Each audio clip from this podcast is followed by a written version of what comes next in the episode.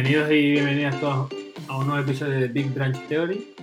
El primero que vamos a emitir en directo en Twitch, a ver qué tal sale. De todas maneras, estamos grabando el podcast como siempre, para luego publicar el audio. Pero bueno, la idea es poder conseguir un poco más de interacción a través de, de Twitch y a ver si poco a poco vamos consiguiendo que, que se una gente en el directo y yo qué sé, pues poder generar ese feedback que, que tanto ansiamos.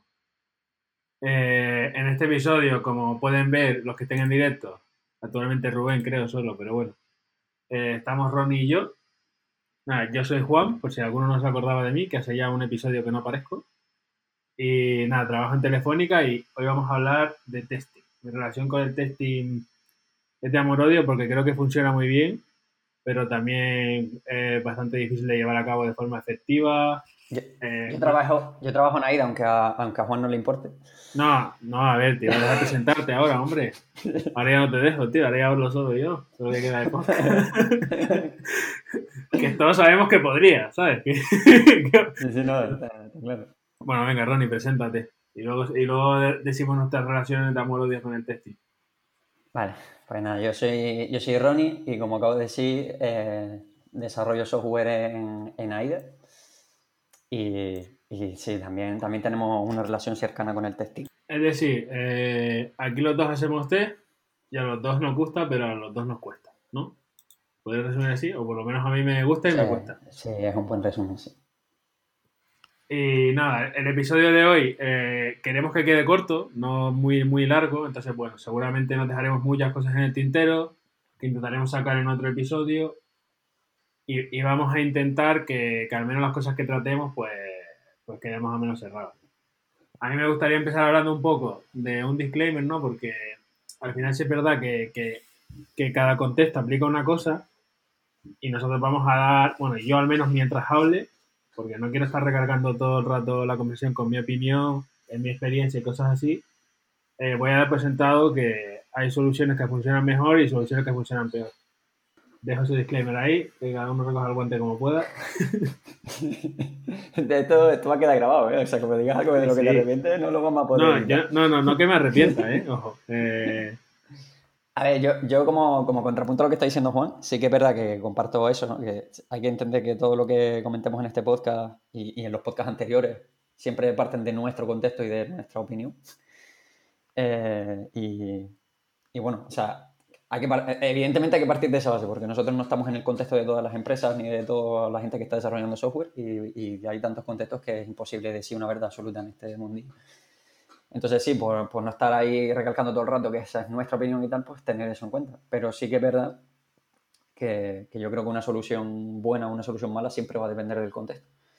A lo mejor decimos hoy cosas sobre testing que, pues, que hay que ver, ¿sabes? Cómo cogerlo sí, en- o sea, en- yo en general, eh, lo, lo que quiero decir es que casi todo lo que vamos a decir se puede aplicar a todos los contextos, pero que nadie se sienta ofendido, ni sienta que, que estamos diciendo que hacen las cosas mal o cosas raras así, porque lo que estemos diciendo vaya en contra de su contexto, ¿sabes? Que no sé, es un poco eso. Sí, sí, sí, está, está claro. Y, y si alguien cree que ha pasado, pues que hable con nosotros y, joder, estaría de puta madre recibir feedback de, mira, que esto que has dicho en este contexto no tiene ningún sentido, aunque tú creas que sí. Y Que según la llamada y nos lo cuente. También, sí, sí. Y nada, pues vamos a empezar hablando de, un tema que no sé muy bien ni, ni, cómo definir porque no sabemos ni qué es, que es lo que se consideraría una unidad cuando hablamos de test unitario, ¿vale? O sea, vamos a dar por sentado que todo el mundo sabe eh, que existen varios tipos de test, la pirámide, unitarios, acepta, interacción, este tipo de cosas. Luego vamos a entrar un poquito más en detalle en eso. Pero vamos a empezar hablando por el tema de unidad, yo creo. Porque aquí surgen muchas, muchas cosas que yo creo que generalmente se suele asociar unidad a clase. Y yo, por ejemplo, con la gente con la que he trabajado, eh, generalmente siempre acabamos teniendo pequeñas discusiones porque para mí la unidad suele estar más relacionada con pues con una funcionalidad, o sea, con algo más relacionado con el negocio, no sé tú, Ron.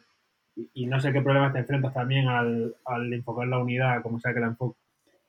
Yo ahí, yo, yo, en mi caso concreto he pasado por varias fases. Creo que cuando estaba aprendiendo sobre testing y concretamente cuando empecé a aprender outside in y todo eso, sí que tuve una visión un poco más como lo que comentas. Empecé a ver, empecé a ver TDD eh, como, o sea, empecé a ver todo el tema del testing unitario como una clase. Y si esa clase interactuaba con otra, pues me flipaba con los mocks y con todas estas historias y iba y tiraba a moquear todo, menos la clase que estaba testeando, porque mi unidad era mi clase y todo lo a base de, a base de palo, pues fui un, poco, eh, fui un poco entendiendo eso que, está, que estás comentando ahora.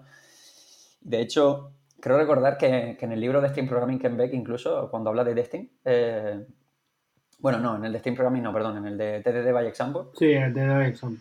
Eh, exacto. Habla, habla del contexto, o sea, habla de la unidad como un clúster de objetos, nunca, o sea, nunca referencia a la unidad como un solo objeto. Entonces, es verdad que a base que me fui pegando hostias con, con, con los mocks y estas cosas, pues, pues fui un poco dándome cuenta de que igual tenía más sentido esa, esa definición de unidad que no la de, que no la de cada clase es una unidad.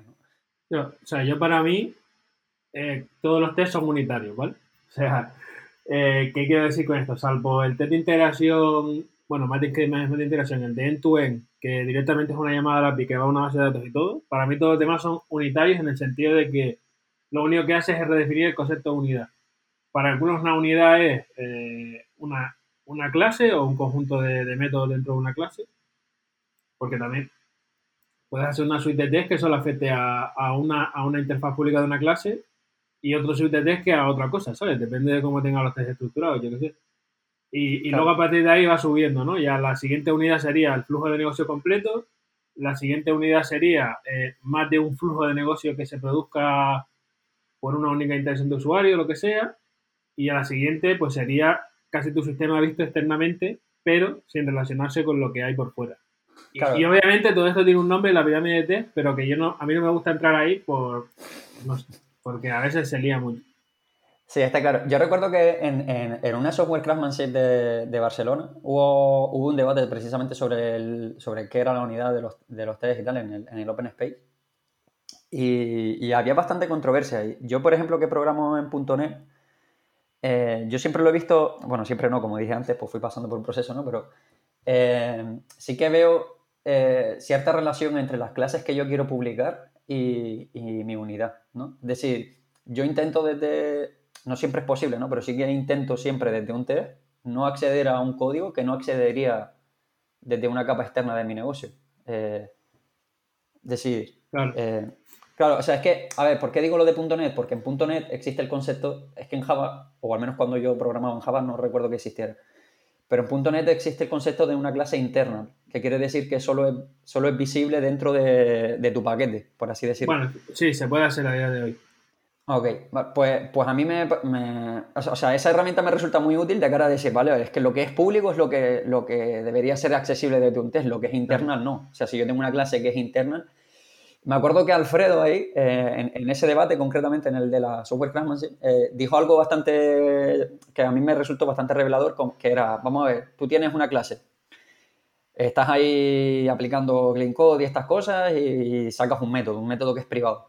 Pero resulta que con el paso del tiempo el método privado se va complicando y, y decides que vas a extraer una clase si antes era un método privado y lo estabas testeando a través de la primera clase, ¿por qué vas a sacar ahora otra suite de test para testearlo por, por el simple hecho de que hayas decidido que, que, por no tener un fichero inmenso o por Yo tener sí. una lógica súper concreta en otro fichero, pues lo has sacado a otro fichero? No tiene mucho sentido que el hecho de que lo hayas querido sacar a otro fichero implique que tengas que hacer una suite de test. Sí, o sea, eso hay diferenciar la unidad física de la lógica para claro. mí. O sea, o sea, como estaba en una misma unidad física que era la clase, digo, el fichero, perdón, decía, vale, un test para ese fichero. O sea, para mí, el objetivo, más que. A mí me gusta el concepto este de social testing que comenta Martin Fowler en su blog y tal. Luego pondré en las notas del programa, pongo, pongo el enlace.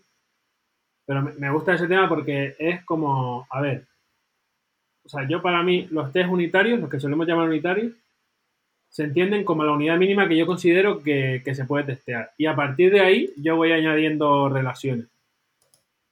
Y, y, creo que es el approach que a mí mejor me ha funcionado. Yo, como tú dices, cuando empecé a hacer TDD sobre todo, que, que además a mí me, cuesta, me sigue costando bastante hacer TDD de forma fluida según qué contexto, pecaba mucho de eso de pues un test, un, o sea, un, un test, una clase, incluso un caso de uso, un método, claro, ¿sabes? Claro.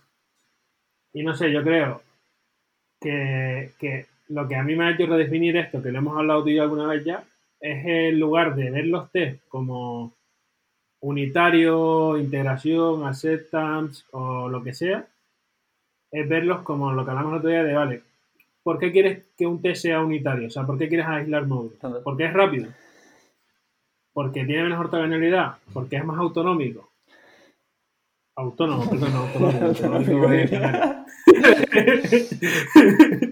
eh, nada.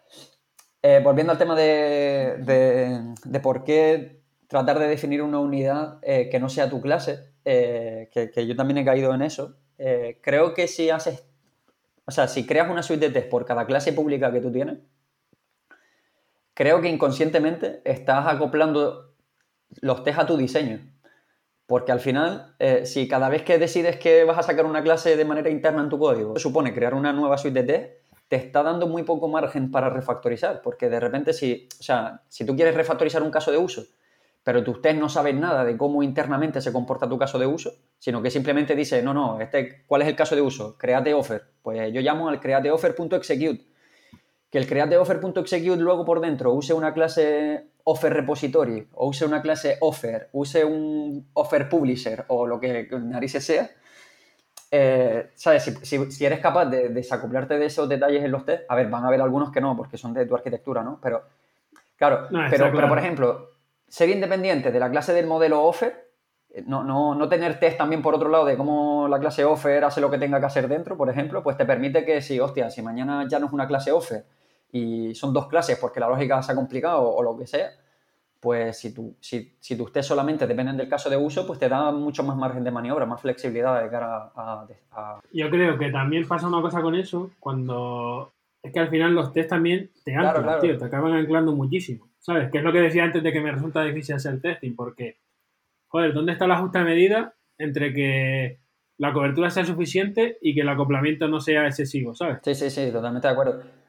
Y para, para mí un, un ejercicio bueno que yo hice alguna vez en ByView y, intento hacer o sea, ahora mismo no me hace falta hacerlo tanto, porque al tener un lenguaje tipado como que es más fácil trasear las dependencias y tal, yo ejecutaba la cobertura y si veía que la cobertura no cambiaba con un test, decía, hostia, hay algún test que puedo borrar, ¿sabes?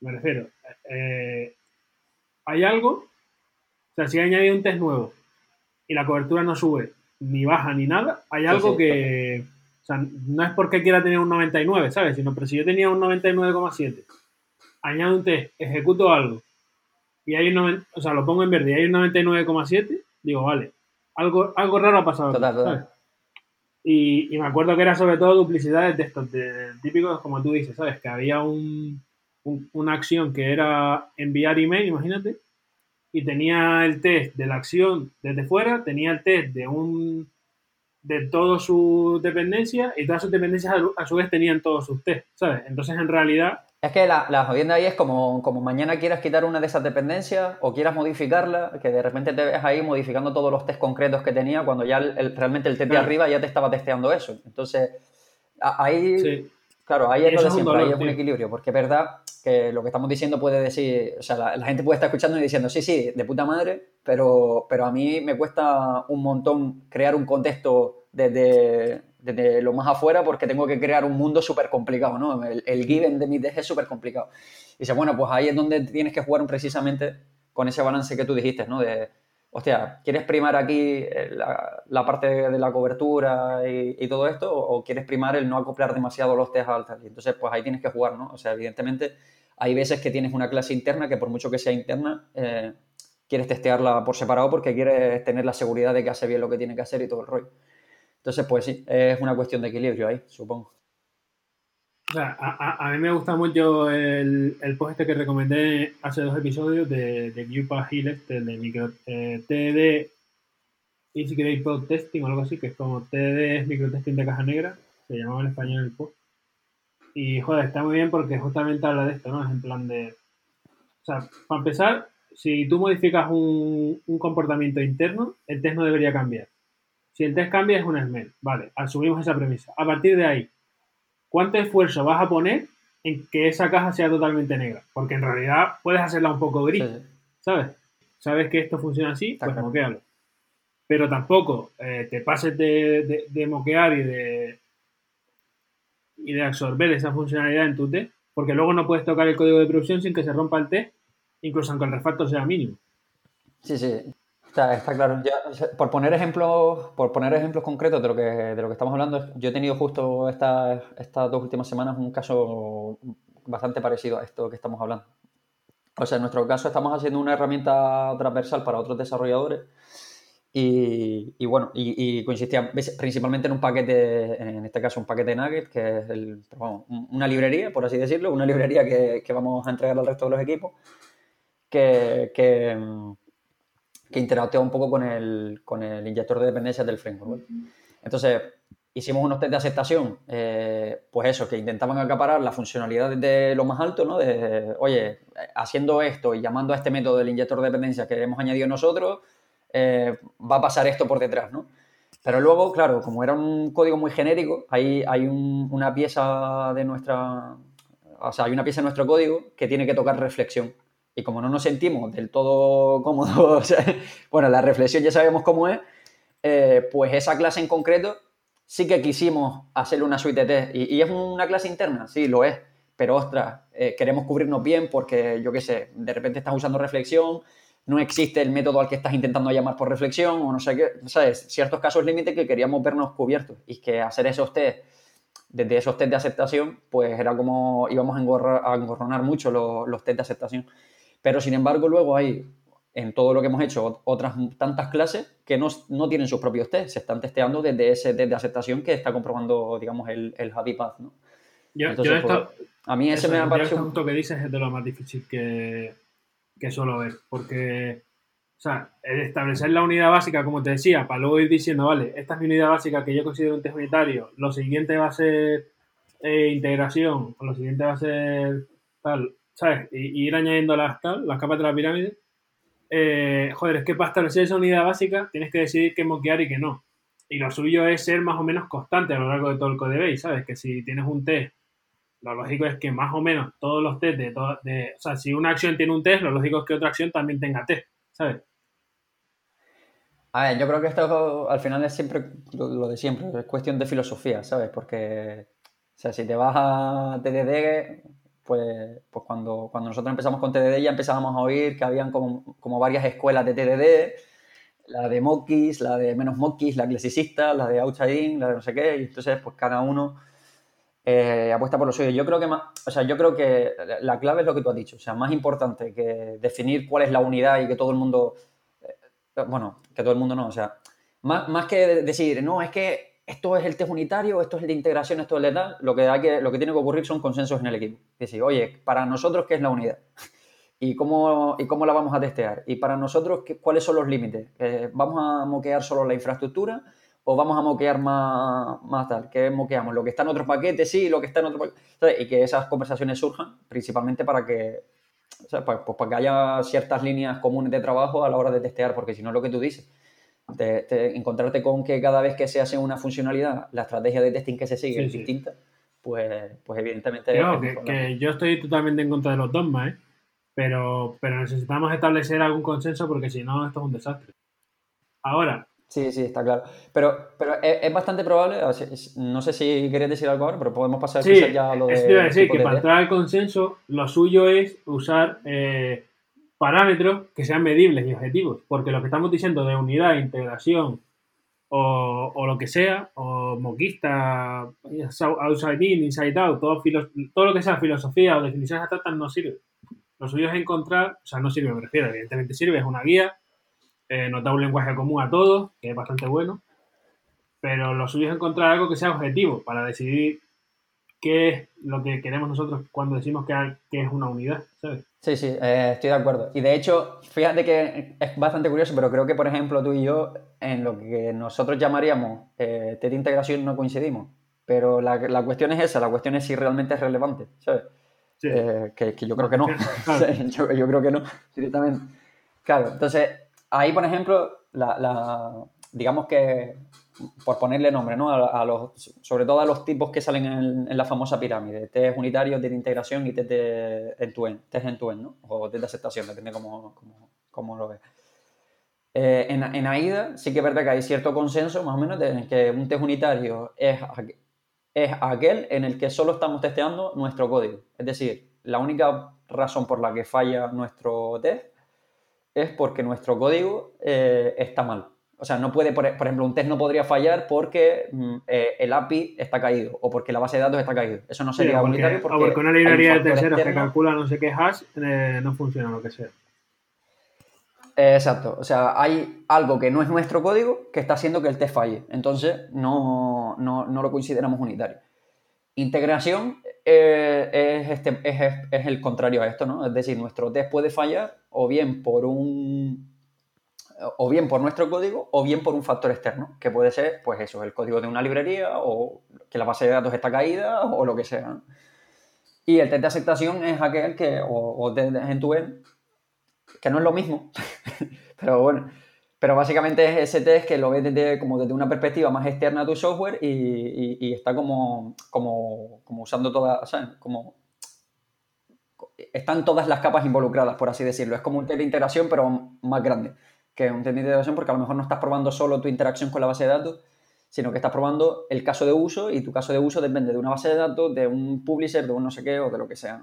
Entonces, así, así es más o menos como lo vemos en AIDA, pero me consta que no siempre se ven así y hay gente que considera este último un test en tu end, por ejemplo, o, el, que va a la base de datos ya es un test en tu end, porque, ¿sabes? Yo, Entonces, yo personalmente me gusta pensar más que lo, que lo que tú has dicho, o sea, en, en el end to end, por ejemplo, metería cosas como que se ha levantado el servidor o cosas así, ¿sabes? Porque bueno, como yo suelo trabajar en APIs y tal, pues imagínate, que se haya levantado el contexto de Spring, o de lo que toque en el lenguaje que sea, para mí ya eso sería un... Yo lo llevaría más a end-to-end que a integración, ¿vale? Haría una diferenciación ahí. Pero quitando eso, eh, yo personalmente estoy más o menos de acuerdo contigo, pero yo estaba en equipos en los que una integración es dos clases que en principio no son la... O sea, dos clases que siendo del mismo paquete, o sea, es que me estoy explicando fatal. O sea, imagínate, tienes una acción y y un servicio, ¿vale? Cuando el servicio no está estabeado, está moqueado, hay quien considera que ya eso es integración. Aunque lo, aunque lo ponga desde el sistema, si esté moqueado, ¿sabes? Aunque todo el código sea tuyo, ¿me entiendes? Y, ahí es donde yo creo que, O sea, ahí es donde más problemas he encontrado yo a la hora de poder definir un test que se considere unitario o no se considere unitario según para quién. Sí, está claro. O sea, eh, es lo que digo, o sea, y, yo últimamente, eh, también, o sea, muchas veces con los compañeros incluso lo estamos hablando que, que, igual tampoco es tan relevante eh, si esto es un test unitario o es un test de integración o es un test de, aceptación. por ejemplo, en el, en el, tema de la pirámide, que lo mencionaste antes, claro, te suelen, depender, te, suelen defender que en un sistema, mm, por, por el bien del feedback, ¿no? O sea, por tener un feedback loop más o menos adecuado, eh, pues que de lo que más tienes que tener son de test unitarios porque se presume que, es como más rápido, ¿no? Y, un poco menos, o sea, digamos que los que más tienes que tener unitarios, los siguientes que más tienes que tener integración y por último los end-to-end. O, bueno, sí, los end-to-end, ¿no? Porque son como los que más acaparan y los más lentos en ejecutarse y todo esto. Eh, claro, o sea, partiendo de la base de que Mm, ahí hay algunos problemas, ¿no? Porque recuerdo que Modesto hace no mucho me preguntaba, ¿y si tuvieses la capacidad de hacer que usted de integración fuesen muy rápido?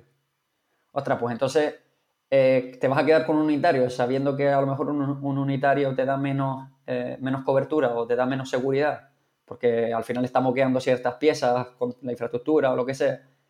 Ostras, pues, pues no, pues a lo mejor te interesa más tenerlo de integración si eres capaz de hacer que sean rápidos. Entonces, eh, nosotros últimamente lo que estamos intentando es hablar más de las propiedades que buscamos, ¿no? De los test y de la suite, ¿no? Es decir, pues oye, tenemos una suite que es lenta o, que es rápida. ¿Estos test son rápidos o son lentos? ¿Estos test eh, están testeando desde la perspectiva de fuera o están testeando detalles del código? Y, hablar más en los términos de las propiedades que tienen los test en lugar de, la tipología, que al final mm, es lo que... Yo es lo que, te decía también. Yo recuerdo en Bio alguna vez que ejecutaba dos suites de test distintas, que una en principio era unitaria y la otra de integración, y veías que ejecutaban el mismo código, que, acababa con la misma cobertura, etcétera, etcétera, etcétera. Dices tú, bueno, los test, sean unitarios, de integración o lo que sea, es código y hay que mantenerlo. Es verdad que un test de integración tiene un problema de, ortogonalidad y de, y de casos de uso y tal, que, puede, que son explosivos, que, que, es un poco difícil porque estás muy arriba lo que sea. Pero es que a lo mejor con dos test unitarios, con dos test de integración, me estoy cubriendo una, otra suite que tenía 22, 23, 24 o los que sean, ¿sabes? Y es como, vale, e, en este punto de, del desarrollo, porque los test no tienen utilidad per se, más allá de, de ayudarte al diseño o ayudarte a o una red de seguridad y tal, pero no tienen una utilidad de funcionalidad. O sea, todo el tiempo que, que inviertes en mantenerte es tiempo que no inviertes en, en, desarrollar funcionalidad. Que yo, que yo no digo que no haya que invertirlo, ¿eh? sino que estoy diciendo que, o sea, no, no, está claro. Está claro. De hecho, es que justo, justo en el ejemplo que puse antes de, de esta semana, eh, eh, nuestro test de aceptación decidimos que no fuera unitario, sino que usase implementaciones reales incluso, ¿vale? Y, y tenemos cinco test. Eh, cinco test que están, o sea, la suite de test tiene cinco test, pero son cinco test que están testeando casi que el flujo completo, ¿no? Los, distintos casos que pueden pasar en el flujo. Y, y aunque es verdad que esos test son más lentos, eh, es lo que tú dices. De repente tenemos 5 test, eh, no 38, porque hemos ido probando todas las piezas por separado y eso tiene su ventaja también. Eh, es más, tiene su o sea, incluso me atrevería a decir, bueno, me atrevería a decir no, que estoy casi seguro. Estoy seguro. estoy seguro de que eh, esos 5 test son bastante más lentos que si tuviéramos 38 test unitarios. Pero entre la seguridad que me dan y que tengo que, que tengo que mantener menos test, pues en nuestro claro. caso concreto hemos decidido que, no, que, nos compensaba tener esos test. ¿Sabes? Que preferíamos. Sí, pero al final test. esos son parámetros relativamente objetivos, quiero decir. O sea, sí, hay cierta subjetividad, obviamente, porque por desgracia nuestra profesión está llena de, de esta homeopatía que, que, es la que hay, que no. O sea, no hay nada que sea estándar, aunque nos llamemos ingeniería de software, lo que tú quieras. Aquí no hay estándares ni nada, no hay nada objetivo de decir. Aquí cada uno pone su vara de medir y a funcionar. Entonces siempre hay algo de subjetividad. Pero bueno, son criterios relativamente eh, objetivos. Y no sé, o sea, es mejor medir la abstracción, velocidad, cobertura, eh, la autonomía de un test, que el test no se rompa, o sea, que no, fla que no sea flaky o que no linkee, ¿sabes? Que es como, a ver, si tienes una suite test que, que está bien escrita, lo que tú quieras y tal, pero que cada 8 PUIs se rompe, eso te quita muchísimo más tiempo que un de interacción en ello, sí. o incluso, ojo lo que voy a decir, que no tenerte. que, que no tenerte. y es otra estrategia, ¿eh? No, pero. Ojo, cuidado. Pero totalmente de acuerdo, ¿eh? Totalmente de acuerdo. Y de hecho, yo creo que a veces nos pasa mucho, porque parece que con el tema del testing, como que los que somos muy de backend, eh, tenemos como muy asimilado la pirámide y como que tratamos de buscar muchos sí. test unitarios, muchos test unitarios, después poco de integración y menos todavía en tu end, ¿no? Hasta el punto de que hay veces que no tenemos en tu end. O sea, en AIDA, por ejemplo, nosotros hemos tenido un montón de productos que teníamos test unitarios, test de integración y, y test en tu end pues no, pues no teníamos, porque o no llegábamos o no le veíamos la utilidad en ese momento o lo que fuese, ¿vale? Pero recuerdo tener esta conversación con, con Aaron López, que, que, es un compañero nuestro que se dedica al front, y para él, la, o sea, él, él, él, me decía, es que yo cogería la pirámide y la invertiría. Claro. y lo que más quiero tener son test en tu end y, y, lo que menos unitarios, porque a mí lo que me interesa es ver que esto, eh, claro, pues que la interacción y el, la user experience y todas estas historias funcionen niqueladas, ¿sabes? Es lo que estoy testeando, o sea, el front al final va de, de user experience, no, pero de componentes. Es, es, lo que pasa en frontend, en realidad, o sea, bueno, en frontend y en sistemas que al final la interfaz es más importante que la, que la lógica en sí, o sea, si tú, o sea, imagínate que la librería que tú estás haciendo es solo un wrapper sobre, sobre algo que ya existe tú prefieres te entuen a muerte. Es decir, eh, yo prefiero saber que esto va a funcionar de arriba abajo bien, porque si es que si no funciona de arriba abajo, mi capa por separado no hace nada. Es un machanguito, ¿sabes? Claro, es, es, eso. O sea, para mí ha dado un, un, factor clave ahí que es el tema de la lógica de negocio, ¿sabes? Para mí el, el caso el caso mm, en el que más rentabilidad le sacas a los, a los test unitarios, en mi opinión, es cuando estás testeando la lógica de negocio, porque quieres garantizar que tu lógica funciona al margen de, de detalle de infraestructura y todo esto, ¿no? Y al final es como tu pieza más importante, en, en, en, al menos hablando de backend. ¿no? Es, lo más importante es como tu lógica de negocio, sobre todo en, un producto que pretende estar así como mucho tiempo en el mercado y todo eso, ¿no? Entonces, claro, ahí te compensa mucho tener test unitarios, pero, pero es eso, o sea, yo últimamente te digo, o sea, yo últimamente no estoy haciendo código así de producto en el que haya un core de negocio muy alto, sino que es más código de infraestructura. Y yo estoy empezando a verle menos relevancia a esos test unitarios y queriendo primar lo, los otros, ¿sabes? Entonces, al final es una cuestión de eso, de ser consciente de cuál es tu contexto y qué es lo que necesitas ahí. Y, y, decir, ostras, pues, ¿qué, tipo de producto estoy haciendo? ¿Cuánto de importante es la lógica de negocio aquí? Eh, ¿Cuánto, sabes? Y todas estas, o sea, al final lo que, lo que hablamos siempre en deuda técnica también en estos episodios, que es que al final tienes que tener en cuenta cuál es el contexto de tu producto para, para saber qué tipo de test quieres más y qué tipo de test quieres menos. A ver, lo que está clarísimo es que no vale de nada hacer test por hacer test. Y, y, a mí me han contado de sitios donde se hace test que solo sube la cobertura porque tiene una métrica de cobertura del 83 y si no es el 83 no se puede publicar el, el servicio o lo que sea. Y eso no va a ningún lado, tío. Yo de hecho creo que habría que incluso acordar un, un tiempo de build o un número de test, ¿sabes? Como si los test tardan más de 5 minutos tenemos dos opciones invertimos tiempo en que vayan más rápido, o esto me estoy inventando, esto yo nunca, o borramos T, ¿sabes? Pero que, deberíamos tener algún tope así, porque si no... Es que a veces, a veces se nos va lo que acabas de decir, que, o sea, lo que dijiste hace un rato, que es que, joder, que los test hay que mantenerlos, ¿sabes? Y que, y que cuando estamos hablando de una empresa eh, que, que, tiene el, testing por norma, es decir, yo qué sé, por ejemplo, nosotros en AIDA que hacemos prácticamente TDD, no en el 100% de los casos, pero, en un, pero o sea, diría que es una práctica habitual hacer TDD. Por tanto, quiere decir que cada funcionalidad que va a producción hay una suite de test nueva como mínimo que va, que va para allá. Entonces, claro, cuando ya empiezas a hablar de testing en, términos de miles de tests, eh, ostras, ese código te puede dar problemas, ese código también tiene sus bugs, ese código te puede dar falsos positivos, ese código también hay que, ¿sabes? También va a venir un desarrollador detrás a leerlo y tiene que entenderlo y los tiene que modificar porque mañana hay que modificar la funcionalidad y hay que modificar. Clarísimo. O sea, yo he hecho un ejercicio este verano, porque yo me fui de Byview en 2018 a finales, cuando entré en Telefónica, y este verano he vuelto a empezar a trabajar en Byview a ratos, porque bueno, se requería, o sea, por un tema ahí da igual. Al final nos han contratado como externos y estamos ahí colaborando. Y yo he tenido que leer mis test de hace dos años, y hostia, es que son más difíciles que el código. O sea, es que es mucho más difícil. Por, o sea, tiene, o sea, tiene un sentido y es que al final nuestra funcionalidad es procesar CSVs a muerte entonces los test son complicados, o sea, nuestro given es complicado, porque tiene que haber una entrada de CSV de una manera, tiene que estar la base de datos en un estado, tiene que producir ciertos eventos, tal, tal. Y claro, el test es difícil, tío. Y, a veces lo estás leyendo y dices, yo no sé qué hacer. O sea, o sea, más o menos me acuerdo, pero joder, y luego dices tú, vale, me voy a pensar de otra manera, pero es que no se me ocurre. O sea, este test es complicado, este test igual, habría que borrarlo, ¿sabes? Digo, si hay algo unitario que le cubra, igual en de tener cinco de estos deberíamos tener uno, ¿sabes? Claro, es lo que digo, o sea, ahí tienes que jugar con ese balance, ¿no? Entre, entre la cobertura y, la complejidad de tus test y del mantenimiento de los mismos. Incluso muchas veces, eh, que, esto también, o sea, muchas veces tienes que, también poner un, como un contrapunto entre lo que son los test de desarrollo y los que vas a estar tirando eh, cada, eso, para tener un ciclo de feedback muy rápido, para comprobar que no te has cargado nada, y, los test que son de QA, porque esos ya van a corner cases, a probar a saco la funcionalidad, ¿no? Entonces, eh, claro, este, eh, y ahí hay una línea fina, ¿sabes? Porque hay veces que, pues al final QA somos todos, como desarrollador te ves haciendo ese tipo de test también, entonces, y, no, no, siempre tienes el, el, eso de separarlos, ¿no? Porque es lo que digo, es que a lo mejor llega un, momento en el que te tienes que plantear, mira, que estos son dos suites de test, porque hay unos test que son con un objetivo y hay unos test que son con otro objetivo. Unos test están para servirnos de cobertura a los desarrolladores y otros test están para probar el software directamente. yo, yo, por ejemplo, lo que hago mucho, yo estoy usando Spock ahora y ahí se usa mucho el típico test parametrizado este que, que tiene ciertos variables de entrada y tal.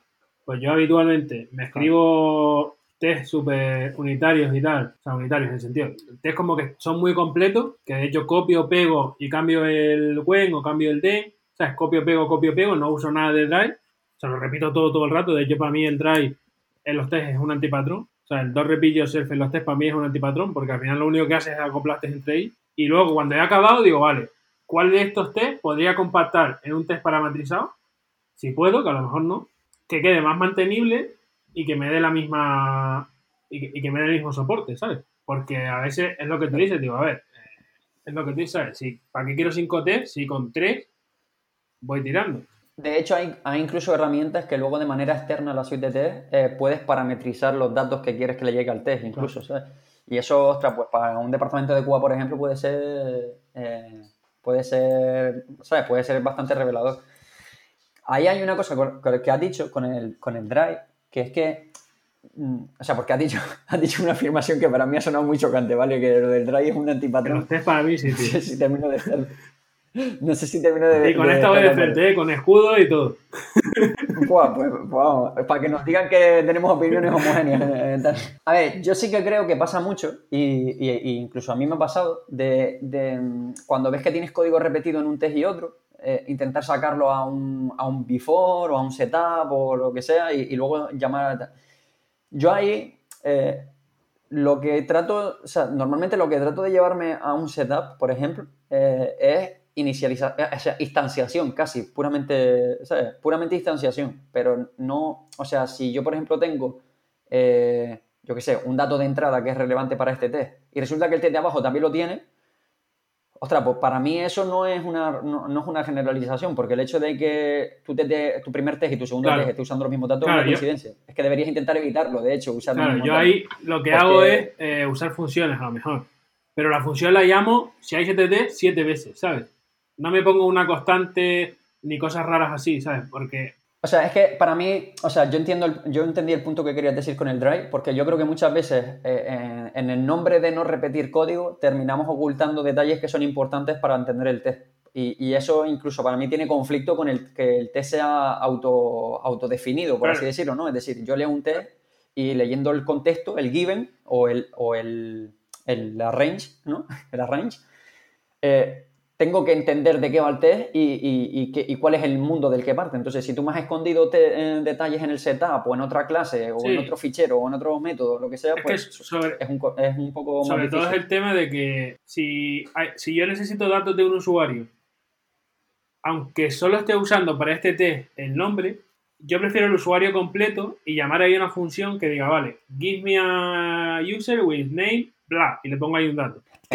Que, no tener un usuario genérico arriba del todo que se va usando en todos los test. ¿Por qué? Porque hoy este test solo usa el nombre, pero es que el día que use por error o, queriendo o por lo que sea otro dato del usuario que a lo mejor no tenía que haber usado, no te vas a enterar eh, estoy totalmente de acuerdo, pero date cuenta que en cierto modo eh, sí que estás aplicando Drive, porque lo que no estás haciendo es tener una, por, ejemplo, si tu creación del usuario, no, o sea, no te estás creando un usuario con todas sus propiedades o instanciándolo en todos los test, te sacado una función para no repetir ese código. El tema es, o sea, es que para mí, yo, creo que ahí es, un buen patrón o, para reflexionar acerca de, de, este acoplamiento entre los test, creo que es bueno pensar en, aunque no lo apliques luego, ¿vale? Ojo, yo soy partidario de incluso aplicarlo en determinados casos. Pero aunque no lo apliques, pensar, vale, ¿qué pasaría si los datos de este test fueran random? O sea, si cada test se generasen datos random. Es decir, el ID, pues no, le voy a poner un ID, lo típico de eh, any person ID. No, pues any person ID no. Créate un GUID ahí nuevo cada vez que se ejecute el test. O créate, ¿sabes? Y, creo que eso te ayuda un poco a pensar, ostras, claro, es que no me puedo sacar aquí una constante, ¿verdad? Porque es que el test, el test va a usar un random o lo que sea. Eso, eso también te eh, ayuda a ver lo que decíamos antes de dónde están los límites del sistema, tío. O sea, porque por ejemplo en los de fechas, que yo creo que es el más típico que, tal, a veces te comes mierdas por eso, por usar precisamente y creer que tu dato siempre va a ser el mismo, ¿sabes? Es un tema, o sea, es un tema como muy complejo, digamos, para decirlo aquí en cinco minutos. Pero, pero yo prefiero eh, pasarme de, de repetitivo que, o sea, igual que decía antes, que es un coñazo mantener los test, prefiero pasarme de repetitivo que estar haciendo. que pasarme de, abstracto, ¿sabes? Claro, es que, a ver, yo ahí al final el tema es que, lo, sobre todo si practicas TDD a menudo, eh, es verdad que tiendes a ver también, eh, los que venimos, los que llegamos al testing por vía del TDD, tendemos a ver los test como, como en cierto modo como una documentación también. Sí que, ojo, no digo que sea una cosa exclusiva de los que hacen TDD, ¿vale? O sea, eh, pero sí que es verdad que, pues, parece que te fuerzas ya a escribir el test de manera que sea más o menos entendible. No, pero aunque no hagas TDD, porque yo a veces no hago TDD, o sea, yo no hago TDD siempre, bueno, ni casi nunca, o sea, el 50% del tiempo como muchísimo. Yo generalmente estoy trabajando en una codebase que ya tiene test y que ya... Eh, o sea, si estoy trabajando en una clase que ya tiene test y tal, yo a veces me escribo el test primero y a veces no, pero porque ni siquiera entiendo lo que está pasando, ¿sabes? A veces cambio un test que ya existe, pero sí es verdad que es lo que tú dices, que aunque no haga TED, yo al final lo primero que supe de test fue el TED by examples o, o, catas que hacíamos con TED, entonces ya tiende a esperar que el test te diga qué demonios está pasando y no al revés, ¿sabes? Claro, sí. O sea, eso, eso es lo que quería decir, que me sonó, me sonó un poco más. No quería decir que solo los que hacen TDD ni nada de eso, que eso no, no, no, lo comparto. O sea, lo que quiero decir es eso, que, que, que es verdad que nosotros tenemos cierta tendencia a pensar en que el test al final va a servir como documentación. Entonces, pues eso es precisamente lo que, lo que te hace decir, ostras, pues no voy a sacar una constante aquí que esté escondida en, en lo más arriba del fichero, porque, ostras, luego quien venga a ese test eh, va a ser difícil de leer ese test o de entender para Justo ese es mi punto. Y que, si, y que si yo llego mañana y tengo que cambiar, o sea, tengo que poner un test nuevo porque el caso X falla, y digo, ah, vale, el caso X falla porque esta constante, en lugar de valer 3, vale 4. Si cambio esa constante, no quiero que se me rompan todos los tests. ¿Sabes? Porque me mete un ruido que te cagas. Quiero poder cambiar un test o copiar y pegar un test y cambiar ese valor en ese test, ¿sabes? Sí, sí. Ahí, por ejemplo, no, no hemos hablado de eso, pero yo también lo he visto bastante, el tema de las Magic String. Eh, que a lo mejor pones una Magic String en el given y luego pones otra en el asset. Y, y, luego un día, un, día llegas y, sacas un método en el given y de repente eh, la Magic String hasta desapareció del test. Y, pero está en el assert o cosas de. Sí, sí. Parece, o sea, no, no, no lo digo para que nos cachondemos, digo que, que al final eso son los detalles que luego viene alguien y dice, ostras, ¿y aquí por qué está acertando que esto tiene que valer esto si no veo este dato por ningún lado? Sí, sí, tal cual. Entonces, precisamente por eso eh, es, lo que estamos diciendo Juan y yo ahora. Precisamente por eso vemos tan importante no pasarse con el don't repeat yourself en, en los test. Pero ojo, que si alguien se quiere pasar, que se pase. aquí somos todos libres de hacer lo que queramos. Nada, o sea, este tema es que no sé ni por dónde cogerlo, tío. O sea, de hecho, se va a notar la, la de cambio de tema en el podcast porque es un tema que quería entrar y me estaba dando cuenta que no quedaba tiempo y no sé ni por dónde cogerlo. Porque lo de usar doble test es una de las mejores cosas que tenemos, porque si no, muchos test no se podrían hacer. Pero, joder, a veces es otro tiro en el pie. ¿eh? Sí, totalmente de acuerdo. yo reconozco que últimamente estoy por la filosofía de intentar evitarlos a toda costa. Pero tampoco creo, tampoco creo que sea...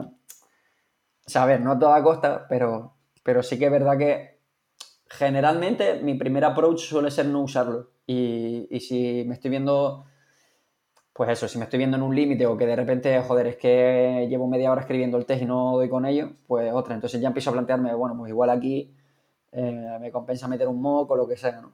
Tratar de moquear solamente lo que es infraestructura. Es decir, si yo yo qué sé, pues tengo un publisher que publica mensajes en un Rabbit, pues, pues tengo una pieza, de, una pieza que, que, la moqueo para, para, el contexto del test, para no estar publicando mensajes en Rabbit todo el rato en todos mis test, en todos mis de, de mis casos de uso o lo que sea. O si tengo una conexión con un SQL Server, pues, pues lo mismo, intento moquear la conexión con el SQL Server. Ahora, si tengo una clase que hace esta parte de la funcionalidad y tengo una, pues eso tendemos a no moquearlo normalmente y a usar implementaciones reales de esas clases. Y es un poco la approach que, que seguimos nosotros.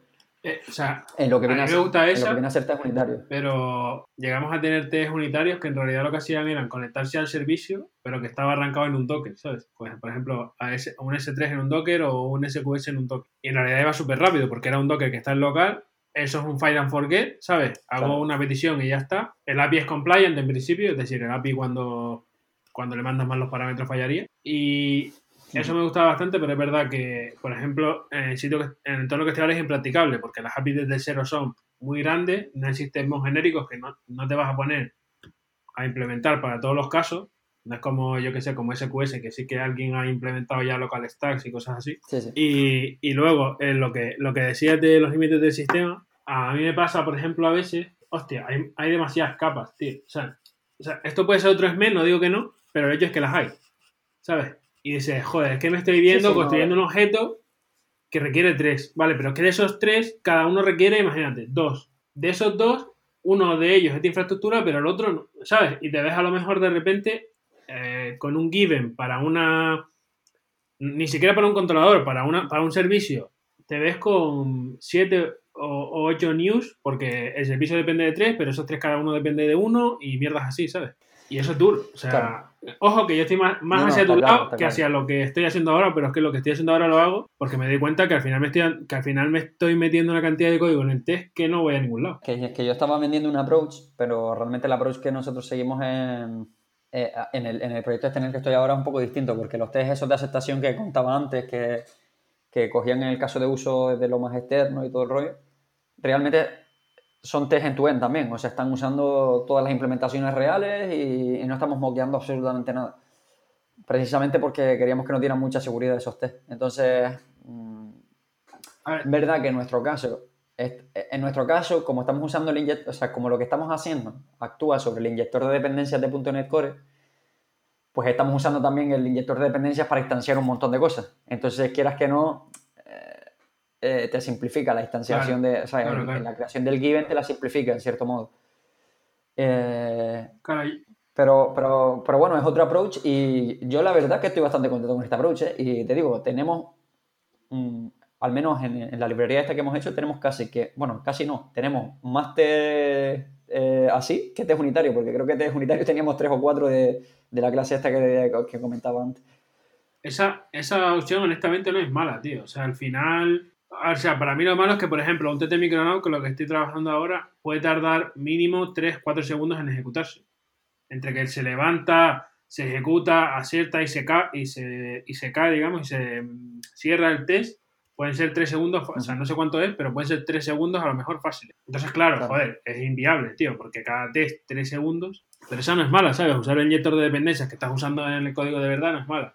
Y, o sea, yo ahí es lo que te decía, tengo ese, ese, esa lucha interior de que yo preferiría hacerlo de una manera, pero es verdad que a veces digo, mira, hay, hay que parar en algún nivel, porque no voy a estar poniendo en todos los test tres niveles de, de new, pero sí hay otros, hay otros puntos en los que soy muy dogmático, por así decirlo, vamos, o sea, por ejemplo, yo no veo ni, ni hago spy ni mock de nada que sea un objeto Java o Kotlin o lo que sea, porque me parece una bobería, ¿sabes? O sea, si, si, si eh, creando un objeto de TO me tengo que poner a hacer mocks o stabs, algo, algo está mal, ¿sabes? Algo, algo está mal en mi sistema, ¿sabes? Y lo mismo al revés para los repositorios y eso, que por defecto moqueo siempre porque no me apetece estar lidiando con el hecho de tener una base de datos levantada. También. Claro, a ver, es verdad que hay, o sea, es verdad que hay el tema de, que lo he mencionado antes, por ejemplo, el tema de Docker. Eh, joder, el tema de Docker simplifica mucho la vida para todas estas cosas. Por ejemplo, el test este que te he dicho, que está usando todas implementaciones reales y todo esto, lo estamos haciendo contra un Docker Compose que tenemos que, levanta todos los servicios que estamos usando en, esa aplicación. Entonces, claro, de repente esos test de integración no están yendo a conectarse con un Rabbit que tienes en no sé dónde o con un tal, sino que al final están todos en tu máquina y quieras que no. Es eso, o sea, intento no moquear cualquier clase que no tiene ninguna interacción eh, con, algo externo. una clase que lo único que tiene una clase que lo único que tiene es lógica. A ver, no digo que no hayan excepciones, seguro que, por ejemplo, o sea, seguro que hay clases que son súper complicadas y que, yo qué sé, el ejemplo de antes que dije de la reflexión y tal, en, el, en los textos de aceptación que digo, estamos usando una implementación real también, ¿vale? Pero yo qué sé, se me ocurre que a lo mejor es súper complicada y, en, ese, en el contexto de ese test lo quieres moquear. Pues no decimos qué tal, pero... No, eso no tiene que ser complicado. O sea, puede ser, por ejemplo, una clase que trabaje con fechas, con tiempos y cosas así, que, eso tiene muchísimo sentido porque es, un dolor de cabeza. Quiero decir, imagínate que tienes una clase que hace un sleep de 25 segundos. Joder, pues en lugar de estar moqueando de un timer para arriba, para abajo, este y lo otro, si lo tienes bien aislado, pues eh, tiene todo el sentido del mundo aislar esa clase. Está claro, está claro. O sea, por eso decimos que, o sea, lo que estamos diciendo es en normas generales, pero que luego siempre, como siempre van a haber excepciones y que, lo que intentamos es limitar esas excepciones. Sí, por eso decía aquel, aquel speech que me dije al principio, porque al final esto se tiene que sobreentender de todo lo que, de todo lo que hablamos. Y bueno, eso que te decía, al final de doble test nos podemos tirar aquí otra hora y media hablando. Yo creo que incluso merecería la pena eh, dedicar un episodio a esto que no sea solo audio, y, ver test concretos y ver escenarios y ver tal, porque es lo divertido al final. Y yo creo, yo me voy despidiendo ya, ahora te doy un poco de paso a ti. Muchas gracias a los que hayan llegado hasta aquí, espero que haya gustado esta mm, píldora muy grande sobre testing y estrategias de testing. Eh, yo creo que grabaremos alguna otra, no sé cuándo, seguramente, y ojalá podamos grabarlo con, con código. Repito que todo el feedback bienvenido. Y nada, Ronnie, si quieres decir tus últimas palabras. Sí, agradecer a los campeones que lleguen al final del capítulo, campeones y campeonas, porque creo que se ha quedado un poco difícil de seguir, pero nos apetecía compartir sobre esto y igual en futuras ocasiones estaría mejor tener ahí algo de código que podamos enseñar. Ahora que nos estamos estrenando en Twitch puede ser una buena motivación para, para hacer algo más en Twitch o lo que sea. Entonces, bueno, ya, ya lo iremos viendo. Pero bueno, espero eso, que se haya quedado un poco las ideas de que, de que al menos nosotros en el pasado hemos tirado mucho de dogmatismo con el tema de los test. Y creo que hay veces que hay que pensar menos en las etiquetas de, ostras, qué tipo de test es este, qué tipo de tal. Y, y en lugar de centrar el debate ahí, centrarlo en qué es lo que necesitamos de nuestros test y, cómo podemos llegar a eso. Y el hecho de que uses un tipo de test u otro a lo mejor es más, más irrelevante. ¿no? Y, mm, sí, eso es todo. Totalmente, totalmente de acuerdo, como se suele decir por este podcast. pues nada, hasta la semana que viene. Como ya vuelvo a repetir, todo el feedback que nos dejen en la web o en Twitter o donde sea es súper bienvenido. Y bueno, esperemos que les haya gustado el episodio. Hasta luego. Hasta luego.